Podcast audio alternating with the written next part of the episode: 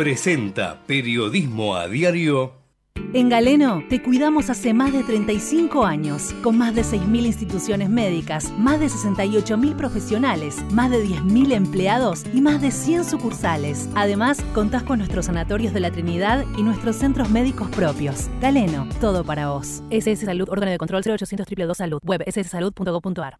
Vacía y cepilla los recipientes que acumulen agua. Tira agua hirviendo en desagües y rejillas y colocamos quiteros. Juntos podemos prevenir el dengue. Más información en buenosaires.gov.ar barra dengue. Buenos Aires Ciudad.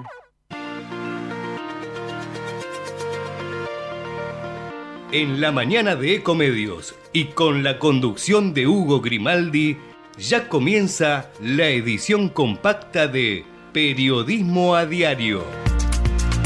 Con el resumen de las noticias más relevantes del día.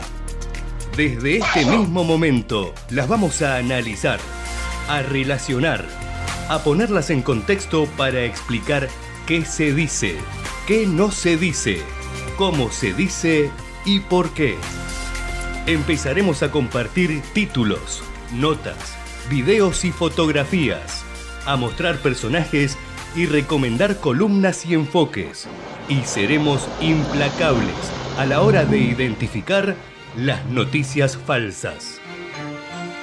De lunes a viernes por AM 1220, en simultáneo por todas las redes sociales y con desarrollo extra en ecomedios.com.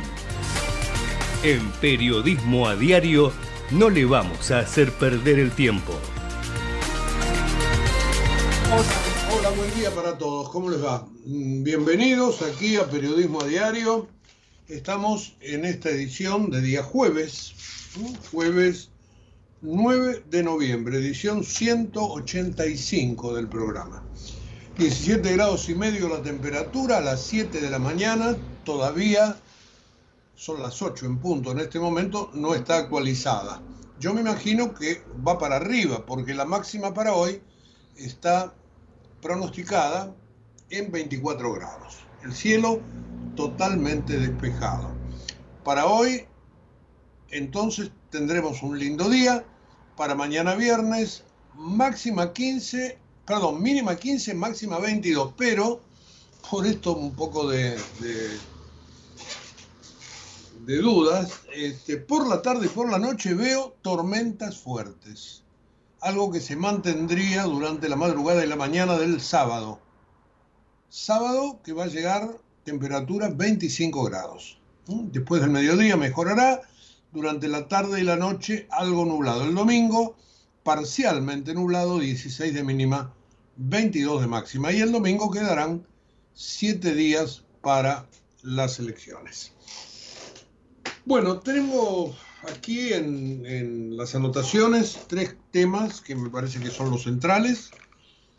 Dos de ellos es la relación entre la política y la justicia, puntualmente la relación del kirchnerismo con la justicia y dicho de otra manera, la relación oscura del kirchnerismo con la justicia. Y ahí hay dos focos. Está el caso de este mega espionaje que surgió en la semana con Ariel Sancheta, este ex suboficial de la Policía Federal que durante muchos años se escudó bajo la fachada de ser un periodista de investigación de la ciudad de Junín, por lo cual cobraba pautas oficiales. De esa manera escondía perfectamente el financiamiento que le daban a todos aquellos que compraban sus informes. Informes que en el orden de los 1200, número más, número menos, el juez eh, Marcelo Martínez de Giorgi y el fiscal Gerardo Polichita descubrieron en un informe que saltó esta semana de 200 páginas donde se puntualizan cada una de las cosas que Sancheta hacía y con quién las hacía. Dos de esas personas,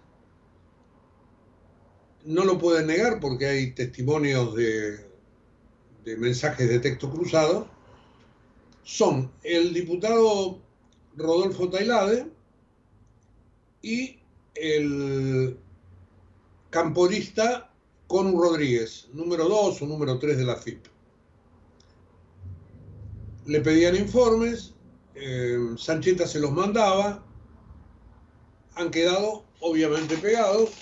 En la causa Tailade está incluido, no todavía Rodríguez, a quien se lo allanó y se le eh, sacaron una serie de elementos tecnológicos que hay que peritar. No se pudo, por lo menos hasta ayer, no se había podido obtener el celular. Pero bueno, supongo yo que tendrá que entregarlo, etcétera, etcétera, y ahí se tratará de ver qué hay, qué no hay, qué fue borrado, qué no fue borrado. Pero más allá de esto, la situación está muy oscura porque Sancheta está preso, porque Tailade dice que se va a presentar como querellante, que han abusado en todo caso de su buena fe. De Rodríguez todavía no se sabe demasiado, pero este tema, como verán, tiene aristas muy pero muy fuertes que tienen que ver con la política, justamente a 10 días de las elecciones. Y acá en todo caso, si ustedes quieren hago un recuadrito, aparte lo saco, como para pensar un poquito. Porque sucede esto.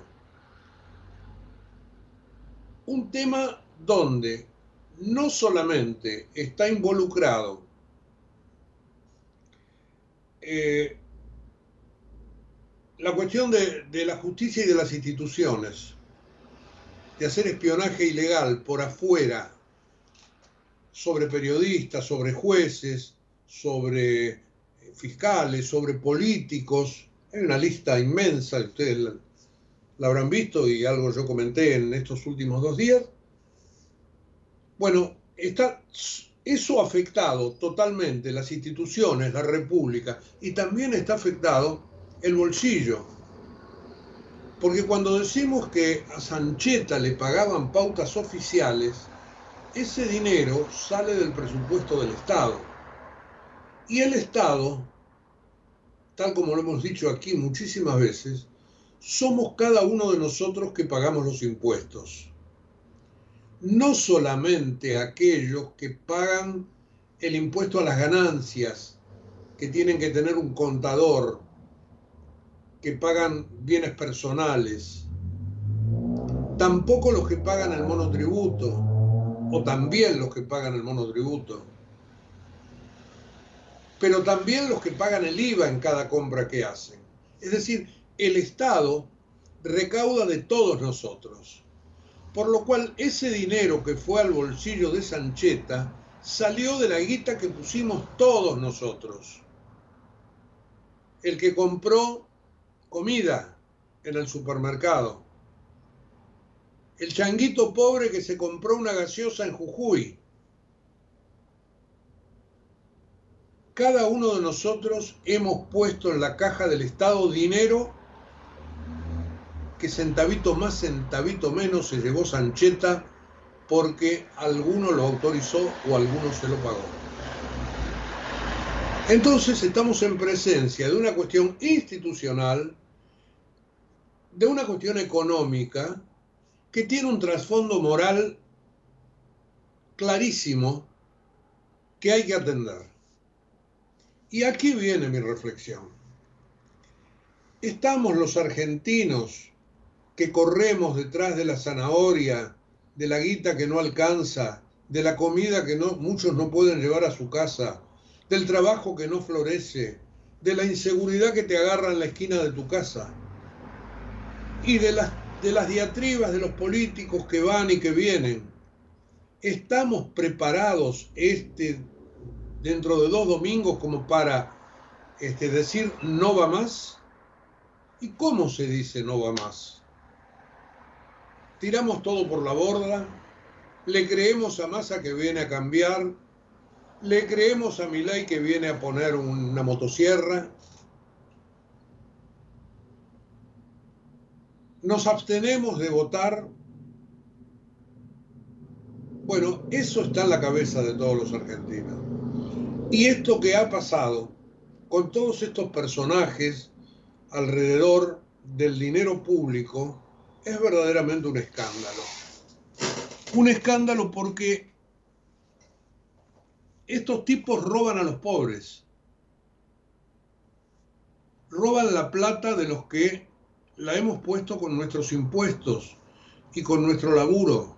Porque aquel que trabaja y paga, este, paga impuestos también, pero no solamente el impuesto a las ganancias, hace aportes, etcétera, etcétera. Está pensando en un futuro jubilarse con estas pensiones que son de, de risa, que mes a mes la va horadando la inflación.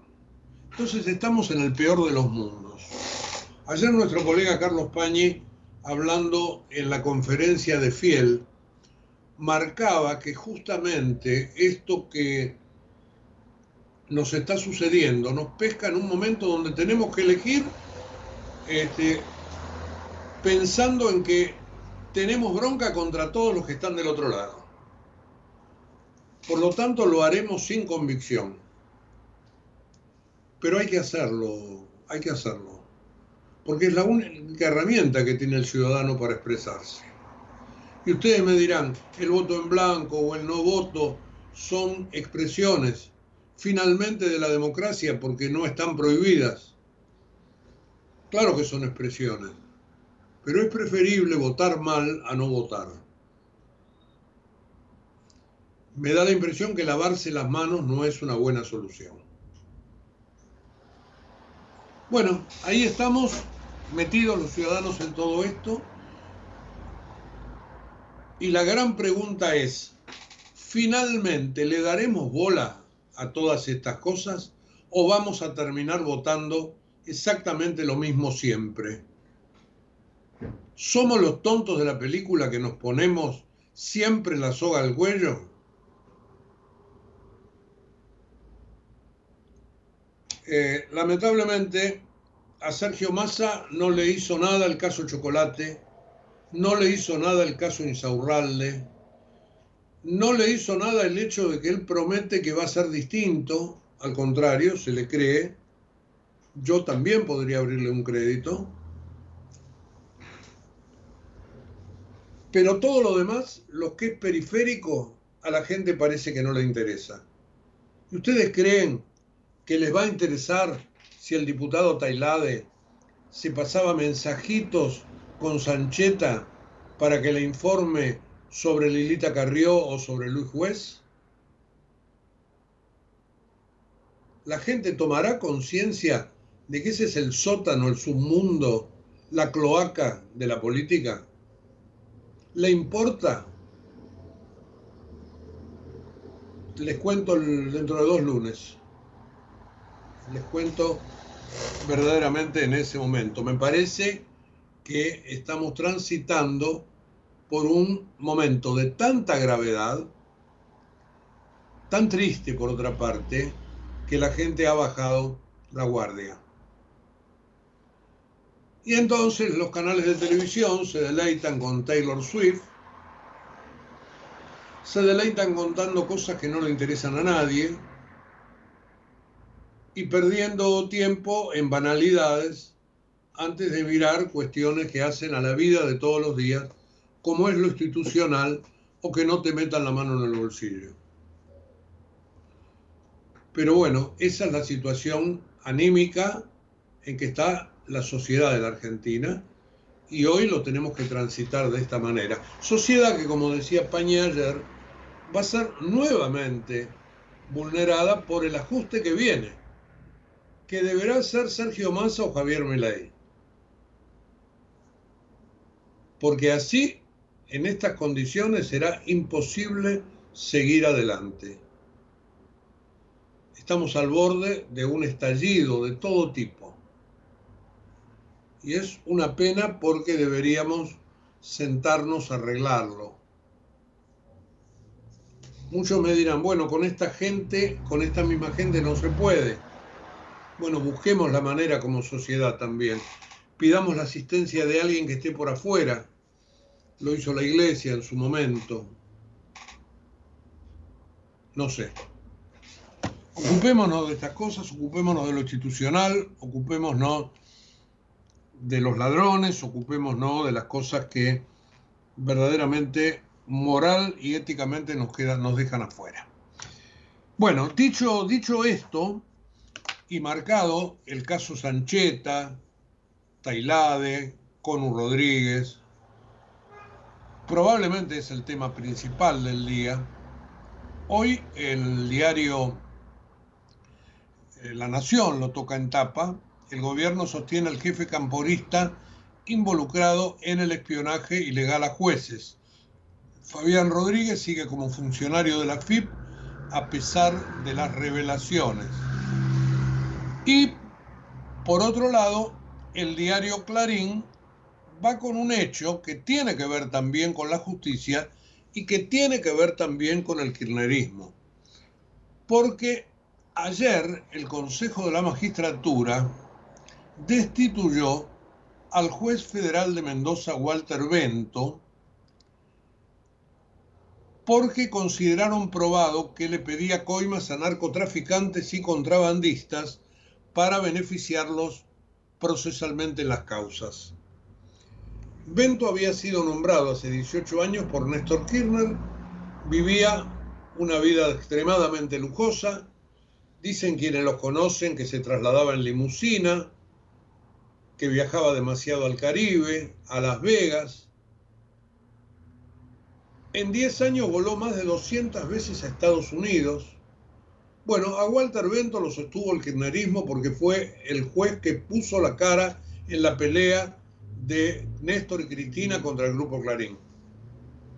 Y no lo querían tocar pese a que el tipo hacía todo esto. Bueno, ayer el Consejo de la Magistratura lo destituyó. Al destituirlo, el jury de enjuiciamiento, Bento perdió los fueros. Él había ido al juzgado en Mendoza que no lo podía meter preso precisamente por esos fueros y cuando los perdió fue detenido por las coimas que había pedido que han generado 10 causas penales en la provincia de Mendoza. Es decir, fue metido preso y mandado directamente a la cárcel.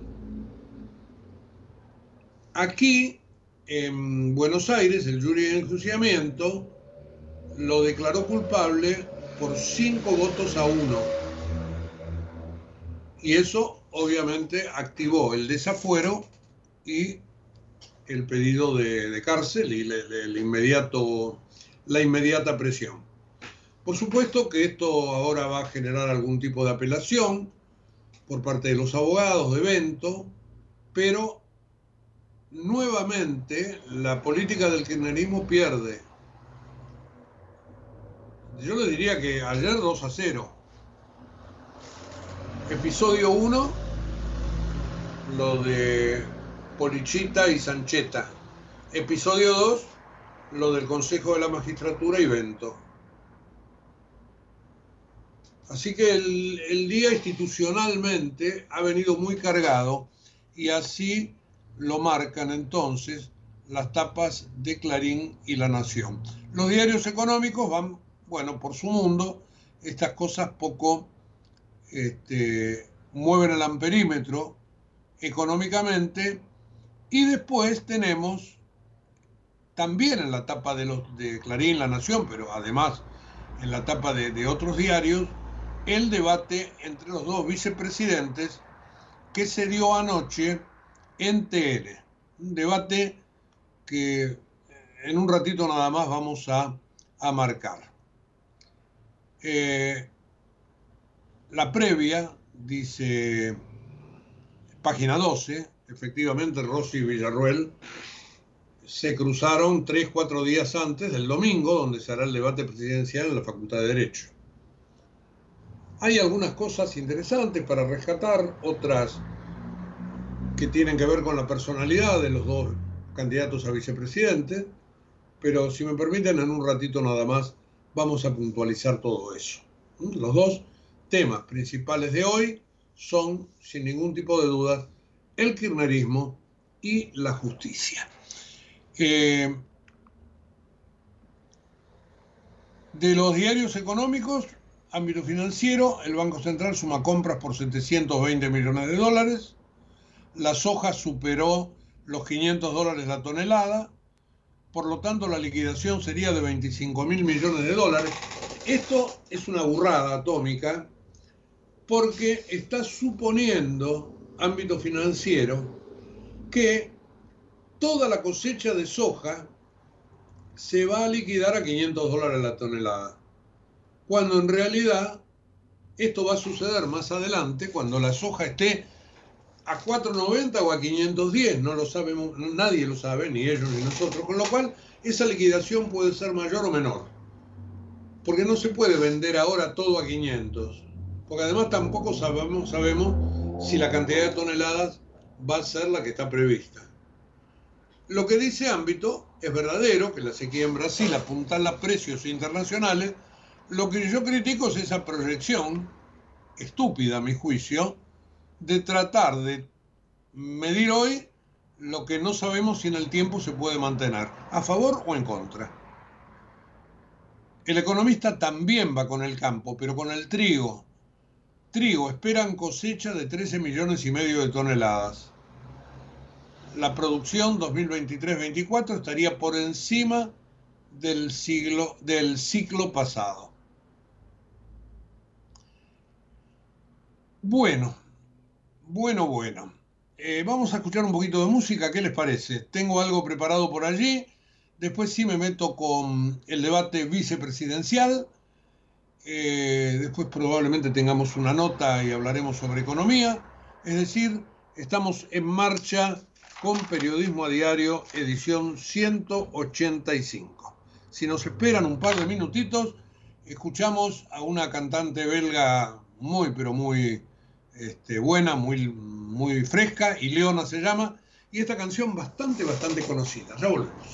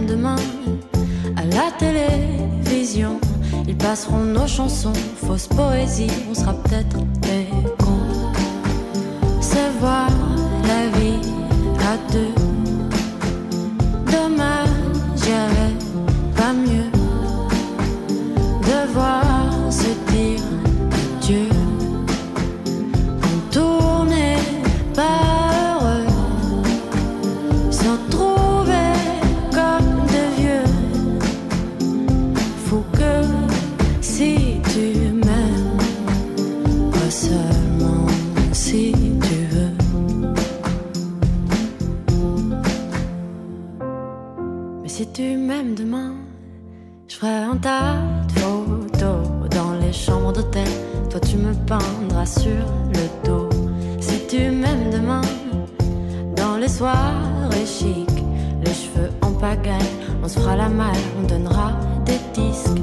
Si tu m'aimes demain, je t'achèterai une plage, le temps d'un été, loin des journaux qui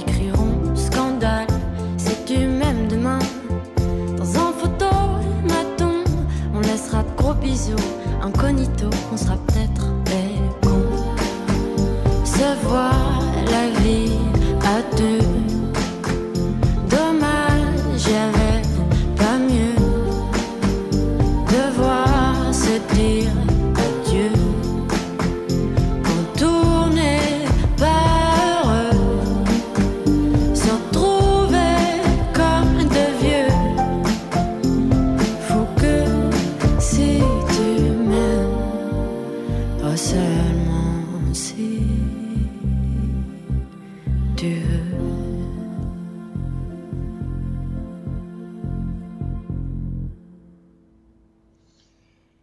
Ahí estábamos, ¿eh? con un poquito de música como para aflojar. Tengo a Mario, que es un, amigo que vive en Córdoba, que nos escucha toda la mañana y que a través del WhatsApp me manda un mensaje, me dijo, esta canción ya la pasaste esta semana. Bueno, puede ser, la verdad que a veces este, yo elijo las cosas durante la tarde o la noche del día anterior, después se la mando a nuestro operador para, para hacer estos, estas pequeñas separaciones puede ser que haya repetido, pero ah, confío plenamente en el oído de, los oyentes y en la percepción. Así que bueno, Marito, gracias. Este, procuraré no este, volverme a repetir, pero estuvo linda, estuvo linda la canción. Este, bueno, tercer tema, les dije. El debate entre vicepresidentes. los dos candidatos a vices, el oficialista Agustín Rossi y la libertaria Victoria Villarruel, se cruzaron anoche en el programa Dos Voces, en TN, eh, en un envío eh, preparado bajo la forma de debate. Eh, algo que ya se había hecho en cuanto a los vicepresidentes este, en la primera vuelta electoral. Los dos mantuvieron un tono entre agresivo y de desprecio, les diría yo, hacia el otro. Y se centraron más en mostrar las debilidades que en proponerle soluciones al electorado. Me parece que ese es un poco el resumen general de lo que vi anoche.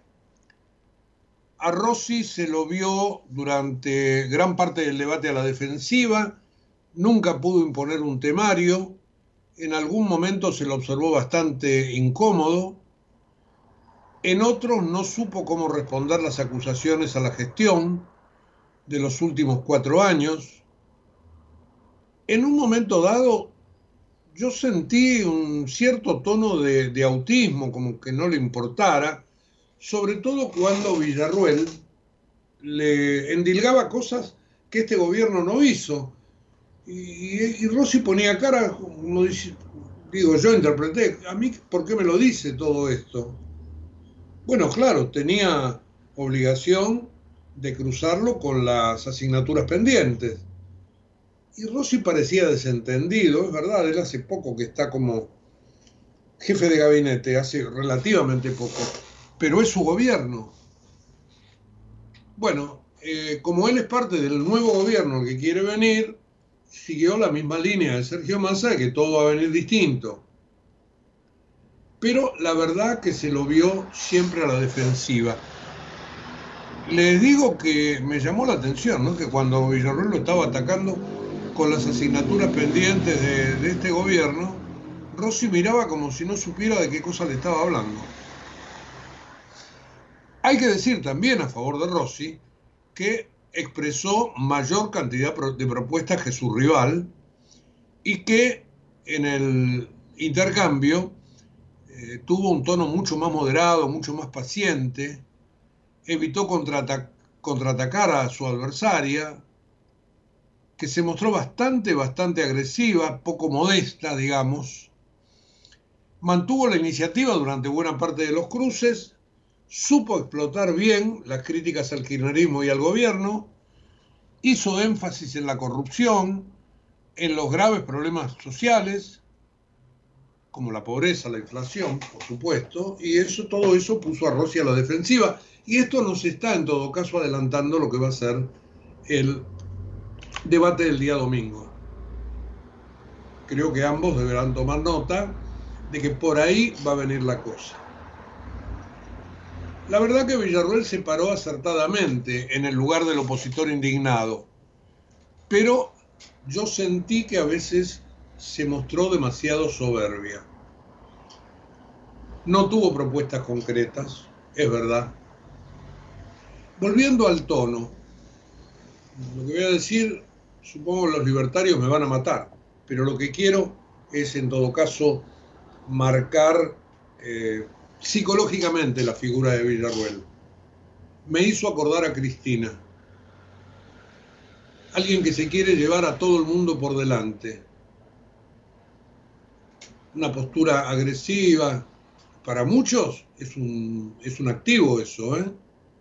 Otros consideramos que las cosas se pueden decir igual, moderadamente, negociando. Bueno, ahí está Victoria Villarruel y Agustín Rossi ayer. Los dos candidatos, por supuesto, estuvieron acompañados por asesores, por gente de sus propios espacios políticos. Eh, en general no hubo propuestas muy formales, aunque sí, Victoria Villarruel, por ejemplo, dijo, y se me voy a adelantar antes que me lo diga Rossi, no vamos a cobrar ni la educación ni la salud. Este, bueno, pero más allá de eso, pocas cosas. Eh, lo más jugoso del debate estuvo con las preguntas mutuas.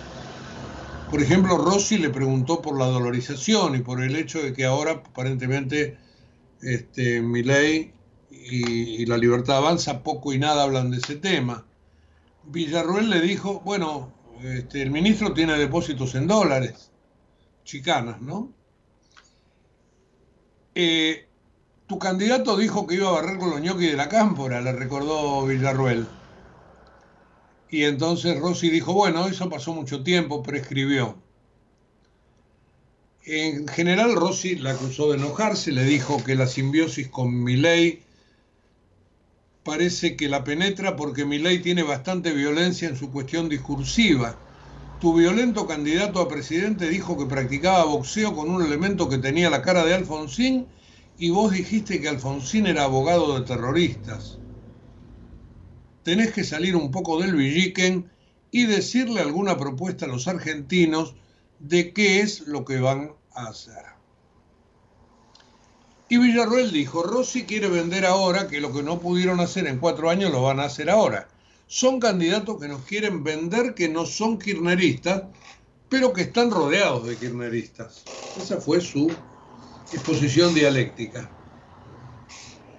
Eh, no les dije antes que cuando Villarruel habló de educación y salud, que van a seguir siendo gratuitas, socarronamente el jefe de gabinete la, aplaudía, bueno, un poquito de show, este, no se le niega a nadie, y Villarruel dijo que no hay funcionario del gobierno que se atienda en los hospitales públicos, cosa que ese sí, que es verdad.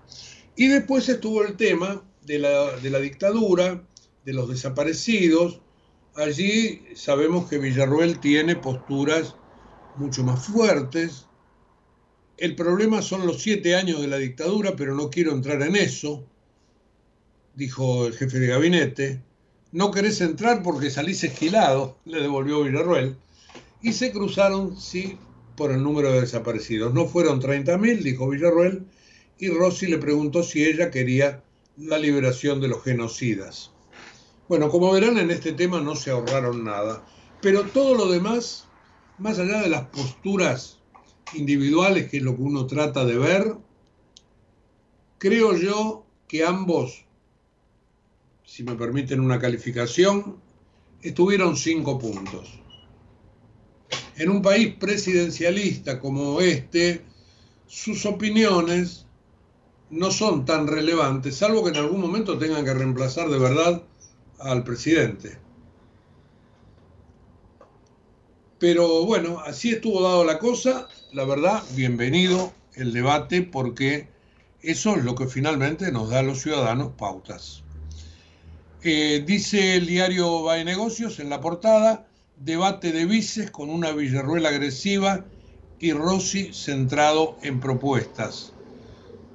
Eh, todo lo que va a decir Rossi es una mentira. Te cuenta un país en el que vive en una galaxia desconocida, dijo Villarruel, y Rossi se pone enojada y un poquito violenta. La simbiosis con Milei la penetra, tiene mucha violencia. Esa, esa fue, ese es, mejor dicho, el textual de Agustín Rossi que pone la tapa de VAE Negocios. Eh, dice Clarín, debate de vices, Villarruel llevó la iniciativa y Rossi defendió al gobierno. Em, dice el cronista comercial, ¿dice algo al respecto? Eh, no, en la portada no veo que haya hecho ninguna mención a, la cuestión del debate. Sí, les dije antes, página 12, la previa en la antesala del debate que protagonizarán el domingo Massa y Milei, los candidatos a vice, mantuvieron un tenso cruce con tono indignado. La compañera de fórmula de Milei ocupó el tiempo en criticar al kirchnerismo sin hacer propuestas. Rossi defendió las conquistas sociales y económicas del gobierno y puso en evidencia la reivindicación de los genocidas que sostiene Villarruel. Y la Nación sí trae también tensión y acusaciones entre Rossi y Villarruel. Los candidatos a vice se cruzaron por televisión. Eso es el resumen que en la tapa pone el diario La Nación. Después hay algunas pequeñas referencias en, la, en el diario popular y en Crónica, pero cosas muy, pero muy chiquititas. Bueno, ahí están dadas entonces este, estos que para mí son los tres temas centrales del día. Las dos cuestiones de la justicia eh, y esta del debate de los dos vicepresidentes. Desde ese punto de vista, estamos este, con lo más importante ya puesto arriba de la mesa. Después me quedan otras cosas, como por ejemplo contarles que Javier Milei ayer salió a pegarle muy fuerte, nada menos que al presidente de Brasil, a Lula da Silva, negando que Brasil es nuestro principal socio comercial. Negando no, desconociendo, digamos. Bueno, ¿qué dijo? Nunca me reuniría con Lula porque es corrupto y comunista. La verdad, mi ley de todo menos diplomático. ¿eh? Supongo que Mondino le deberá explicar que Brasil y China son nuestros principales socios. Digo, disimulá. Bueno, él preferirá mantener ahí este, una postura y la verdad que en política romper nunca es, es, adecuado. Pero bueno, ese es su estilo, el que lo trajo hasta acá. Eh, Massa hizo una especie de decálogo, en realidad son 14 puntos, pero bajo líneas al respecto. La tapa de un par de diarios este, lo mencionan. Eh, dijo que su futuro gobierno será un gobierno de unidad nacional, de consenso, de federalismo, de estabilidad y del fin de la grieta. Son todos conceptos ya conocidos en masa, pero que fueron sistematizados en esta especie de manifiesto este, de 14 puntos que fue dado a conocer ayer. Em, ayer hubo una denuncia penal contra el ministro de Economía, candidato por supuesto, por violar el código electoral y por hacer campañas con fondos públicos, algo que se le viene este, criticando a Sergio Massa desde hace bastante. Primero porque se va, se ha ido de las fechas de las cuales el código electoral no permite hacer actos. Y segundo, que usa los fondos del Estado para mostrar lo magnánimo que es él como candidato. Una especie de simbiosis que ahora será llevada a la justicia y yo me atrevo a decir, finalmente no va a pasar demasiado. Este, hay algo que marca también, que está en los diarios de hoy, sobre todo creo que en La Nación, que marca también el mal momento que estamos viviendo en materia económica, este, porque siguen cerrando colegios privados. En menos de un mes son nueve las escuelas que anunciaron que están dando un paso al costado, que van a ser cerradas y que el año que viene no dispondrán de oferta. Esto es en Capital Federal y en Gran Buenos Aires. En general, esto se da en muchos lugares del país, fundamentalmente porque si ustedes quieren tomarlo como un negocio, la educación privada ya no lo es. Porque no le alcanza a los dueños para pagar los sueldos, para pagar la infraestructura, y porque además el índice de morosidad de los alumnos ha crecido muchísimo, no tienen recaudación y por lo tanto le deben a cada santo una vela, entonces prefieren cerrar o definitivamente, conocemos casos que será así, o en, en otro caso esperando que pase el mal momento, ¿no es cierto? Que pase el mal trago. Bueno, esa sería un poco entonces la cuestión que tiene que ver con eh, la política, la economía, no, la política, porque de economía no hemos hablado demasiado. Algo de finanzas les cuento, primero que nada, que ayer el dólar blue volvió a estar por debajo de los 900 pesos y que esto verdaderamente este, tiene a todo el mundo un poco absorto, diciendo, bueno, ¿qué está haciendo? ¿Agachándose para tomar envión? Bueno, veremos. Una semana antes de las elecciones generales, el Blue había subido hasta 1.200 pesos. Cayó a 8.90, digamos, ayer, 8.90, 8.95. Y bueno, finalmente eso es lo que le dio ayer este, también poco sustento al dólar blue y al resto de los dólares libres. Ahora, estamos eh, ahí en un momento en el que está el tema del tipo de cambio en el centro de la escena. Y ayer se habló de tipo de cambio en la eh, conferencia anual de Fiel. Allí estuvo Guillermo Calvo, que dijo que la dolarización o cualquier em, intento de hacer bimonetarismo podría ser malo para la Argentina porque este, nos podría llevar a la hiperinflación, si la cosa se desmadra. Así que me, da la impresión que este, hay que mirarlo con lupa por ¿Quién lo dice sobre todo? ¿no? Porque Guillermo Calvo es argentino, vivió en el exterior desde hace muchísimos años, pero conoce el paño muy, pero muy bien. Y ayer habló por videoconferencia en, en la ahí en Fiel, ¿eh? en esta conferencia que hizo Fiel, y bueno, este, dijo que el bimonetarismo este, o, la dolarización o la dolarización pueden ser peligrosos. Este, aunque reconoció en un momento dado, estamos un poco confundidos. Eso fue lo que dijo. Así que este, Guillermo Calvo fue uno de los eh, orientadores de esta charla que verdaderamente hizo mucho ruido en el mercado. Alertó que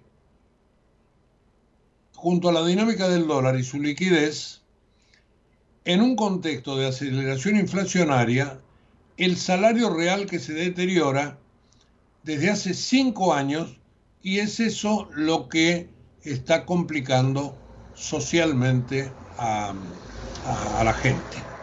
Bueno, de la conferencia de Fiel, de lo que dijo Guillermo Calvo y de lo que dijo él mismo, que de esto queremos hablar, este, lo vamos a conversar ya mismo con Daniel Artana, que es justamente economista de Fiel y que estuvo ayer como orador también allí en, esta conferencia anual. Daniel, Hugo Grimaldi, buen día, ¿cómo te va? Buen día, Hugo, ¿cómo estás? Muy, muy bien. Bueno, le estaba contando a los oyentes lo que dijo Guillermo Calvo sobre dolarización y bimonetarismo e, este, y sobre la posibilidad de que la cosa se pueda desmadrar e ir a una hiper. Fue así tan este, eh, tan dramático como lo plantean en todo caso las transcripciones de los medios? Bueno, él hizo un análisis eh, académico con la experiencia que tiene y obviamente que si vos eh, reemplazás a una moneda castigada o que la gente no desea como el peso, habilitás a que se recambie rápidamente por el dólar en un esquema de, sustitución gradual de monedas, corres el riesgo de, que bueno, que la demanda, o sea, vamos a ponerlo en estos términos, la inflación del peso es eh, la consecuencia de el aumento de la oferta de dinero y que no puede absorber la demanda. Entonces vos, te podés, vos podés tener una aceleración inflacionaria porque aumentás mucho la oferta de dinero o porque se te cae mucho la demanda de, pesos. Entonces, si vos eh, tenés una moneda hoy muy castigada y esa moneda muy castigada eh, habilitas a que eh, las transacciones se puedan hacer todas con dólares, es posible que el dólar reemplace muy rápido al peso y en ese interín, si no aflojas con la emisión monetaria, tengas una aceleración de la inflación en pesos respecto a lo que estamos viviendo. Y eso te genera un círculo de mayor huida del peso. Y eso es un poco lo que intentaba alertar Guillermo, cosa que es conocida, no es una cosa que él, eh, a ver, por lo menos los economistas nos enteramos ayer. Eh, esto es algo que, que, se sabe y que, bueno, obviamente puede complicar una transición hacia una dolarización o un esquema bimonetario si no está bien pensado. ¿no? Eh, bueno, pero efectivamente hay un riesgo de, ir a la hiper.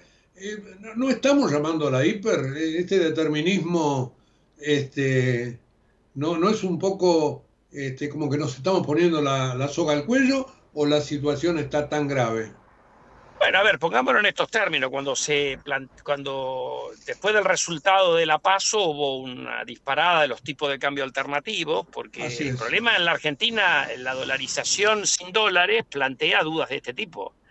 Cuando vos, eh, eh, en una situación muy frágil, generada por una catarata de errores del gobierno actual, el candidato que había ganado la paso te decía vamos a dolarizar y, daba la sensación como que quería ir rápido, y eso obviamente te genera. Eh, eh, una, que la gente trate de desprenderse de los pesos más rápido, lo cual en el esquema cambiario que tenemos hoy, la tensión se manifiesta en la brecha cambiaria. Y eso es un poco lo que pasó, ¿no? Bueno, yo quiero ir a tu, a tu comentario, a tu exposición, porque vos empezaste a hablar sobre la disponibilidad de dólares este, para el año que viene, para el 2024, y que se dice que van a entrar 20 mil millones de dólares, pero vos decís que con 20 mil millones de dólares no hacemos nada. ¿Nos contás un poco?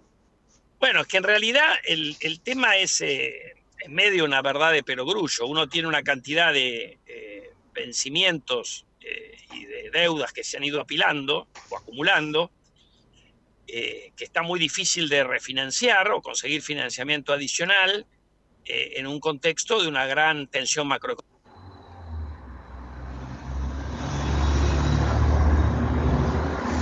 Eh, a mí se me cortó el audio. No sé, Daniel, si me estás escuchando. Bueno, me parece que lo vamos a intentar retomar, eh, porque este, creo que ha quedado cortada la comunicación.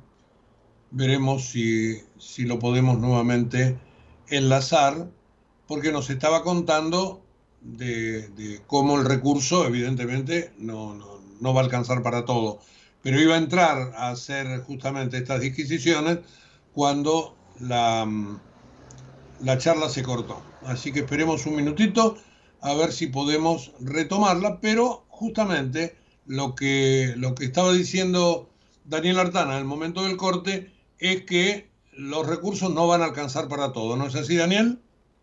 Eh, sí, a ver, vamos a ponerlo de estos términos. Vos tenés, eh, en realidad tenés que establecer prioridades, a ver, primero la cuestión está de que los dólares no alcanzan. A mí siempre me molestó ese argumento del kirchnerismo, porque obviamente hay un nivel de tipo de cambio real y de nivel de actividad en el cual los dólares alcanzan para todos. Y en definitiva siempre se nivela la demanda y oferta de dólares. La pregunta es cuántos atrasos generaste en el camino, ¿no? Claro. Entonces vos pensás, vos tenés un aumento de exportaciones que los 20.000 lucen muy optimistas, pero tomalo como, como dato. Sí. El gobierno eh, porque autoriza CIRA, pero después autoriza los pagos, eh, ha hecho que el sector privado se endeude en más de 20 mil millones de dólares por arriba de lo que es normal. Ahí ya, si quisieras arreglar ese problema en un año, ya ahí no te alcanzan los dólares.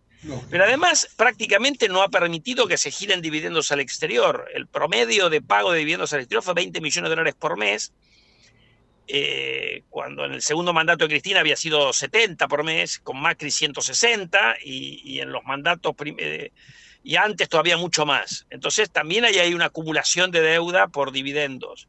Después el gobierno tiene pagos que hacer en dólares, no en dólar link, en dólares, al Fondo Monetario, a organismos internacionales, a otros, eh, y de la deuda que reestructuró este gobierno. Todo eso suma unos 16 mil millones de dólares, de los cuales algún financiamiento tenés, pero no por el total. Y después tenés pagos de empresas, de deuda financiera, no de deuda comercial, y de provincias por más de 7 mil millones de dólares adicionales. Entonces, cuando hacer la cuenta, eh, no te alcanza, lo cual es obvio, porque en realidad lo que uno debería hacer, ¿qué es lo que hace un país normal? Refinancia los vencimientos de capital y no fuerza al sector privado a trazarse con sus proveedores. Entonces vos podés salir de esa trampa eh, si lográs tener un programa contundente que te vaya permitiendo que alguna de estas cosas se pueda refinanciar. Si no, vas a tener que seguir acumulando demoras. Sí, y la, la verdad que tal como está la situación hoy, no hay margen como para este, poder hacer todo esto que dicen los libros, supongo. Bueno, lo que pasa es que, ¿qué es lo que no hay margen? ¿Para hacer qué cosa? Nada, para, para, refinanciar y para, en todo caso, patear para adelante. Bueno, pero es que justamente porque vos todo ese margen lo usó el gobierno y en realidad no, no, esto es como cuando del, lado de la dolarización te dicen tengo el financiamiento para poder reemplazar los pesos. Bueno, mostrámelo, porque la verdad que no hay mucho financiamiento disponible para Argentina. Entonces, lo que creo, y después es un análisis del lado de los pesos, tampoco te alcanzan los pesos genuinos, digamos. Entonces, en ese contexto, lo que te empieza a destrabar un poco la cosa es que vos resuelvas el tema fiscal. Primero porque bajar la presión sobre los pesos. Segundo porque el gobierno empieza a tener, eh, eh, empieza a necesitar eh, renovar o colocar menos deuda aún para la parte del fisco local, digamos, en pesos de deuda doméstica eso te empieza a abrir un panorama. Si vos eso lo reforzás con un programa estructural que resuelva los vicios que impiden que la Argentina crezca, que es un país que no ha crecido, eh, ayer se mostró también el PBI per cápita de Argentina, eh, está al mismo nivel hoy del que estaba en el año 2006-2007, es un país que ha perdido 15 años. Eh, cuando vos, si vos empezás a mostrar que tenés adoptar las políticas que son necesarias para destrabar el enorme potencial que tiene Argentina en un montón de actividades económicas, la cosa empieza a, lucir de otra manera. Ahora, si vos querés seguir haciendo más de lo mismo, ahí tenés un problemón. Ese es un poco el mensaje que yo traté de pasar ayer. No es que la cosa no tiene solución. Lo que no tiene solución si queremos hacer más de lo mismo o nos empecinamos en buscar una solución mágica al problema de alta inflación que tiene la Argentina. Claro. Eh, el, el resumen de toda la conferencia, porque hubo varios economistas, más allá de Calvo, de lo de ustedes, además Paña al principio, digo, el resumen de toda la conferencia, ¿vos lo podrías poner en un, en un recuadrito como para, como para que este, todos sepamos bien qué ha dejado la conferencia de este año? Mira, yo creo que hubo varias cosas, ¿no? Uno es esta discusión de dolarización bimonetariedad que hablábamos. Eh, otra es que, la, que lo marcó Enrique Lleva, que la distorsión de precios relativos eh, es insostenible, que, ha generado los últimos, se ha generado los últimos cinco años. Otra es lo que hablábamos recién, después por una cantidad de trabajos de Fiel que hacen a reformas estructurales, así que siempre tratando de contribuir al debate en este sentido.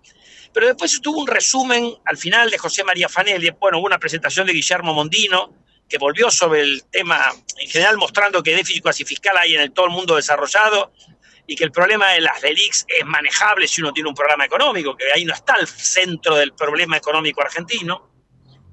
Y después un resumen de Fanelli, que digo que es para darle esperanza a la gente. Vos hoy todo esto pasó cuando los asalariados han perdido 6-7 puntos de su participación en el PBI. Que está estancado el PBI, pero perdieron. ¿Quién se lo llevó? Bueno, se lo llevó el margen de empresas que está un poco asociado, y él lo simplificó un poco con el capitalismo prebendario, gente que importa 3.50 y después te vende a precios que están más cerca del dólar blue. Entonces vos tenés mucho para corregir si normalizaste estas enormes distorsiones generado el gobierno actual. Si vos empezás a caminar hacia un esquema cambiario único, empezás a a generar competencia. Hoy tenés en la Argentina 100% de las importaciones que requieren autorización previa. Eso no pasa en ningún país del mundo serio. Entonces vos hoy tenés un coto de casa en el cual hay un montón de gente que se ha llenado de plata. Es lo que se llama capitalismo prebendario. Bueno, ahí tenés el espacio para poder hacer, si querés, la corrección que hay que hacer sin que la gente sufra más. Ahora, eso obviamente requiere eh, un cambio drástico respecto a la forma en que se ha manejado el gobierno, incluido la gestión del ministro candidato, que ha potenciado este problema de capitalismo prebendario. ¿no? Daniel, bueno, muchísimas gracias por el resumen, muchísimas gracias por, tus explicaciones. Este, te mandamos un abrazo. ¿La tarea con el Hieral este, está concluida? Mira, ahí en realidad se terminó una etapa. Yo, yo participo en ese equipo de, trabajo, pero no en, la, en, lo que fue la negociación con, claro con la Fundación Mediterránea, pero ahí se terminó una etapa, que eso es así, el trabajo está terminado. Ahora eso no quiere decir que no se va a seguir trabajando en mantenerlo actualizado, porque la realidad argentina cambia en forma muy drástica, ¿no? Entonces, así que me parece que la idea es seguir, eh, por lo menos, manteniendo las cosas lo más actualizadas posible, por si en algún momento el que sea presidente de la Argentina eh, quiere utilizar alguna de las ideas o de las propuestas que se han hecho ahí. Daniel, ahora sí, gracias. Hasta la próxima. Muy amable. Un abrazo. Abrazo, Hugo. Que sigas bien. Hablábamos con Daniel Artana, economista de Fiel, contándonos las cosas de las cuales se hablaron ayer en la conferencia anual de la Fundación de Investigaciones Económicas Latinoamericanas. Eh, bueno, tengo más temas, tengo más temas. Arrancamos con los dos temas del kirchnerismo y la justicia. Eh, Seguimos después con el debate de anoche y ahora hemos hablado un poco de economía con Daniel Artana sobre lo, conversado ayer allí en Fiel. Pero hay más cosas. Por ejemplo, que este, en la Argentina, dice una nota del diario Clarín, que está muy interesante para ver, en la Argentina se necesitan más horas de trabajo que en Brasil para comprar un jean. Lo mismo sucede con las zapatillas o un celular, dice una nota de nuestra colega Natalia eh, Muscatelli hoy en la página número 19 de Clarín. Y hay un cuadro, este, justamente un cuadro mirando el tema de los jeans. ¿eh? A ver si lo, lo tengo por aquí a mano. Acá lo podemos ver. En Argentina necesitas 111 horas. Son 8 jornadas. No, en jornadas de 8 horas.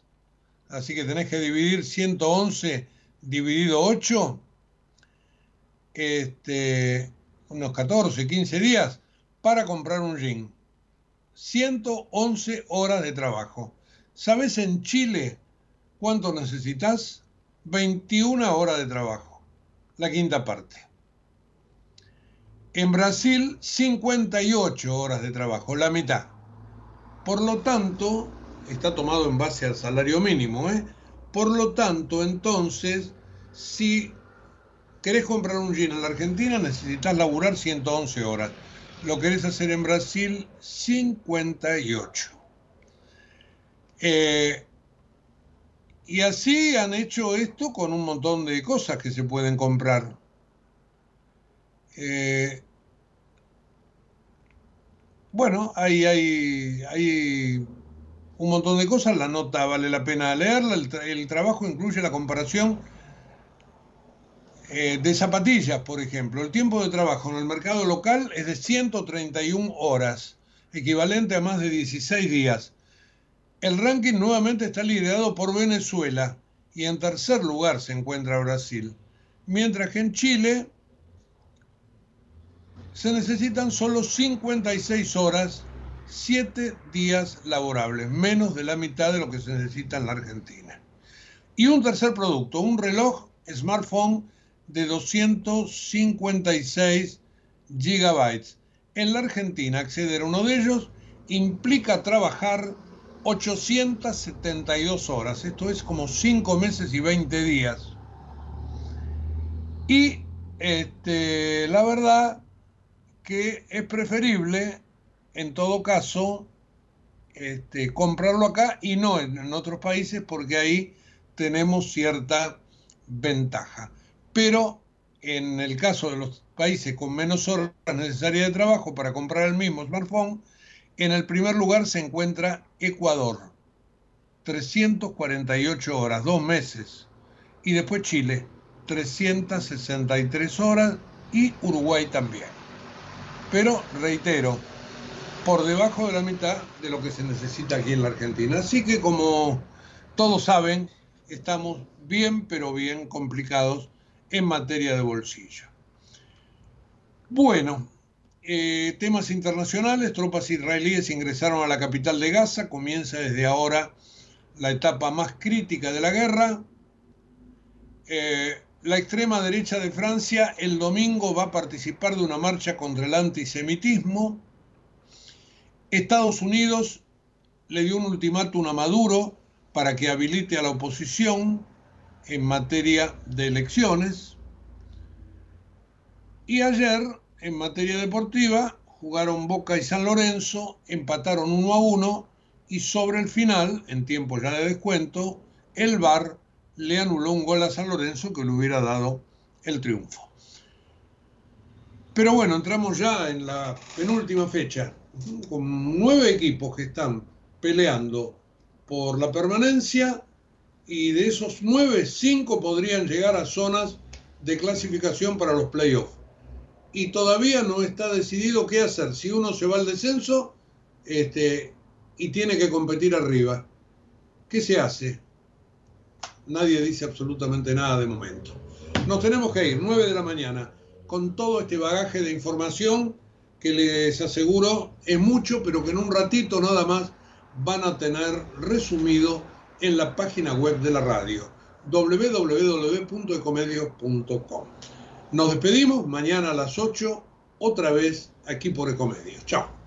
En Galeno te cuidamos hace más de 35 años, con más de 6.000 instituciones médicas, más de 68.000 profesionales, más de 10.000 empleados y más de 100 sucursales. Además, contás con nuestros sanatorios de la Trinidad y nuestros centros médicos propios. Galeno, todo para vos. SS Salud, órgano de control 0800 222 Salud, web sssalud.gov.ar. Vacía y cepilla los recipientes que acumulen agua. Tira agua hirviendo en desagües y rejillas y colocamos quiteros. Juntos podemos prevenir el dengue.